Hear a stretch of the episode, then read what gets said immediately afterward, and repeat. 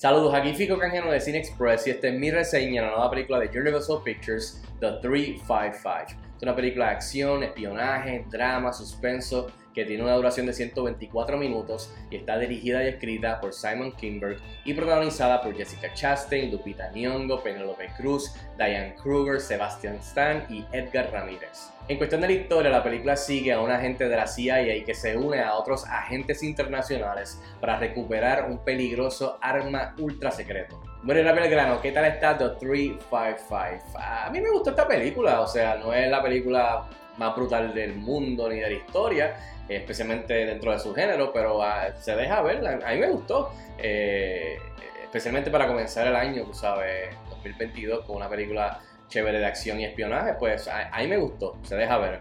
Eh, entre las cosas positivas y que definitivamente funcionaron para mí es eh, el elenco. El elenco está buenísimo. O sea, Jessica Chastain, Lupita Nyong'o, Diane Kruger, Penelope Cruz, Sebastian Stan, Edgar Ramírez, entre otros, porque hay otros actores muy buenos y también veteranos.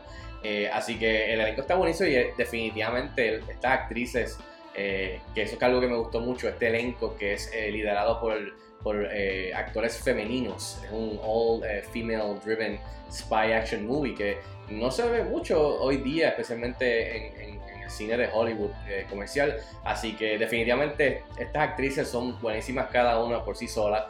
Eh, y todas juntas en este tipo de películas definitivamente elevan un guion que yo espero que no sea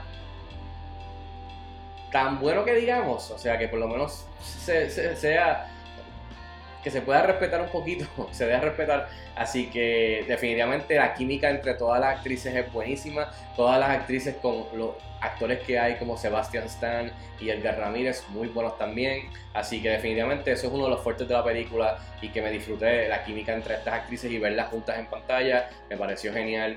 Eh, otra cosa que me gustó mucho es que Simon Kimber, que by the way, creo que hizo tremendo trabajo en su segunda salida como director porque la primera fue X-Men Dark Phoenix hace años y no fue muy buena que digamos.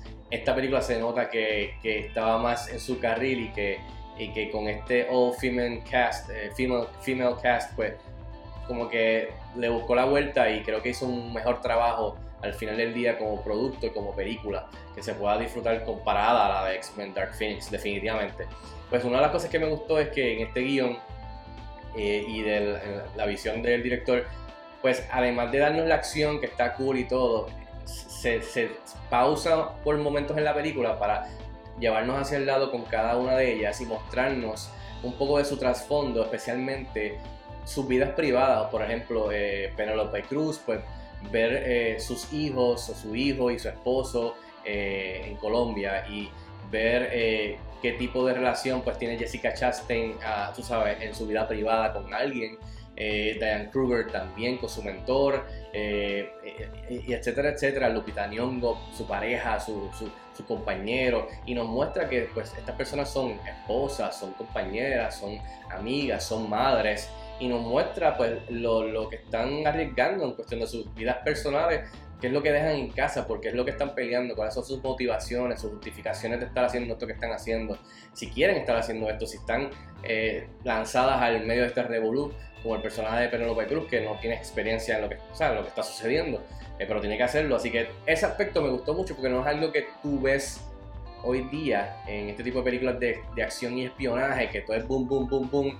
Pasamos un poquito, pero no vemos mucho más allá de, de la vida privada y personal de, de los personajes, como es en el caso de 355, perdón. Así que definitivamente eso es algo que me gustó y, por lo que, y algo que sobresale de esta película. Ahora, del lado negativo, lo que diría es que aparte de lo que acabo de mencionar, de que se toma su tiempo de vez en cuando en mostrarnos las vidas privadas y lo que está pasando con cada una de ellas en casa, pues el resto de la historia y la acción en sí del espionaje y, de lo que, y del McGuffin y lo que está sucediendo, pues no es la otra cosa del mundo.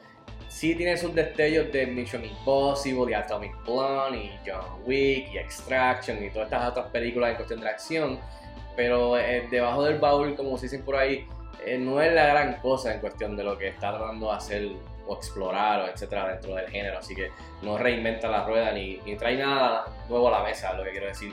Así que definitivamente la historia diría que es lo más débil de la película eh, de The 355. En fin, yo le doy 3 estrellas de 5 estrellas a The 355. Está disponible ahora mismo en cines. Si tienes la oportunidad de verla, déjame saber si estás de acuerdo conmigo o no. Escríbeme en los comentarios como de costumbre. Y hasta la próxima.